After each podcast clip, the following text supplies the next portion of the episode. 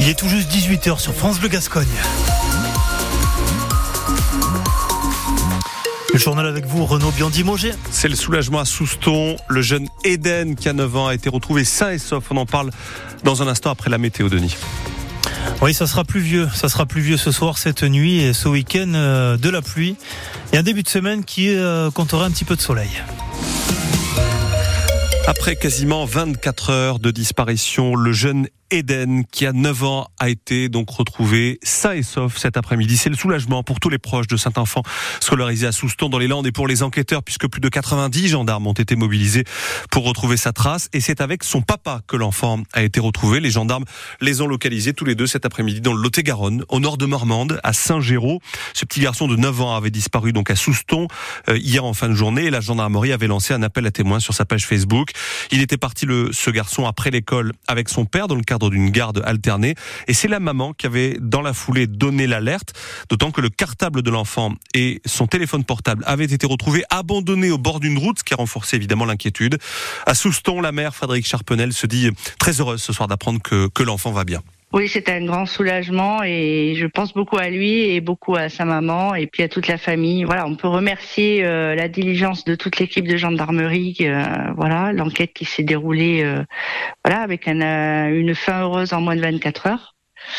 Et puis moi, j'étais à l'école lors de la récréation. J'avais pu constater que les enfants allaient bien et qui jouaient normalement.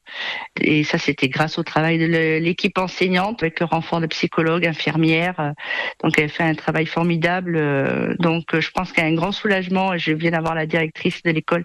Grand soulagement de toute l'équipe éducative et très soulagée. Frédéric Charpenel, la mère de, de Soustan, alors que Eden, donc 9 ans, qui avait disparu hier en, fin de journée, a été retrouvé sain et sauf cet après-midi. son père, lui, a été placé en garde à vue. Il avait visiblement planifié un départ avec son fils en achetant des vêtements et de la nourriture, mais sans prendre euh, de téléphone portable pour éviter d'être localisé. Toutes ces informations sont à retrouver sur francebleu.fr et l'application ici.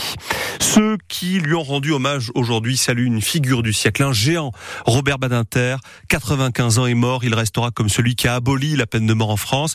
Il avait été euh, le garde des Sceaux en 1980 quand l'abolition a été votée. Jusqu'à la fin de sa vie, Robert Badinter s'est investi dans le combat contre la peine de mort dans le monde entier, mais au-delà de cet engagement-là, il s'était battu aussi pour la défense des droits humains, euh, ce que nombreux d'ailleurs ont, ont salué aujourd'hui dans leur hommage, Valentin Bertrand. Oui, à commencer par Emmanuel Macron. La nation a perdu à coup sûr un grand homme, un très grand garde des Sceaux qui évidemment a conduit à transformer au début des années 80 la justice de notre pays. Référence donc au combat contre la peine de mort de l'avocat devenu ministre de la Justice sous François Mitterrand. Un combat par humanisme, souligne l'ancien président socialiste François Hollande. Il ne voulait plus que l'on envoie à l'échafaud des hommes. Et c'est ce qu'il a voulu faire passer comme message.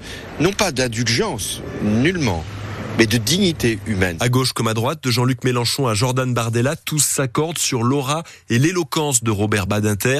Injuste entre les justes, ajoute le président du Conseil constitutionnel Laurent Fabius, car les autres combats de sa vie, ce sont l'antisémitisme auquel succombe son père, mort déporté, et plus tard l'homophobie avec la dépénalisation de l'homosexualité. Henri Leclerc est le président émérite de la Ligue des droits de l'homme. C'est un homme qui a quand même euh, réussi à concrétiser ce qu'était le sens de sa vie. Reste maintenant cette question posée par Bernard Pivot en 1995. Et enfin, si Dieu existe, qu'aimeriez-vous après votre mort l'entendre vous dire, à vous, Robert Badinter Tu as fait ce que tu as pu. Entre. Emmanuel Macron a annoncé aujourd'hui qu'un hommage national serait rendu euh, prochainement à Robert Badinter. Euh, dans les Landes, un collège, celui d'Angresse, porte son nom et celui de son épouse, le collège Elisabeth et, Robert Badinter.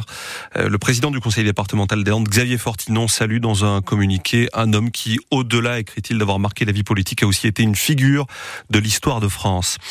Les cas sont rares, mais parfois le virus de la grippe aviaire se transmet à des hommes. On apprend qu'un enfant de 9 ans est mort infecté par la maladie au Cambodge. Euh, des tests ont confirmé que le garçon était porteur de la souche H5N1 hautement pathogène, souche qu'on connaît bien malheureusement dans les Landes puisqu'elle infecte des, canards ou, des poules, jamais jusqu'alors des, des hommes. On sait que le, virus peut se transmettre à l'homme en cas de contact rapproché avec des volailles, mais un humain une fois infecté ne transmet pas le virus à, d'autres humains.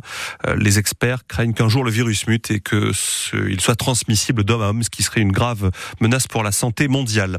Le rugby, c'est l'actualité aussi ce soir. D'ailleurs, c'est depuis puis une nouvelle tribune que certains spectateurs vont assister au match de Pro D2 ce soir à Mont-de-Marsan. Le Stade Montois va recevoir Grenoble tout à l'heure. Une nouvelle tribune, 2000 places, est inaugurée au Stade Guy André Boniface. On vous le fait vivre euh, depuis le milieu de l'après-midi sur France Bleu Gascogne. Et évidemment, on va en parler dans les têtes à pack, votre émission rugby dans, dans un instant avec Pierre Albert Blin et son équipe. Et puis ensuite, à partir de 19h30, retransmission des matchs en direct. les deux concernant des clubs landais. Mont-de-Marsan qui va donc recevoir Grenoble et Dax qui va se déplacer à, à Colomiers dans le cadre de cette 19e journée de Pro D2. Les têtes à pack, c'est juste après la météo. Il est 18h06. La météo 100%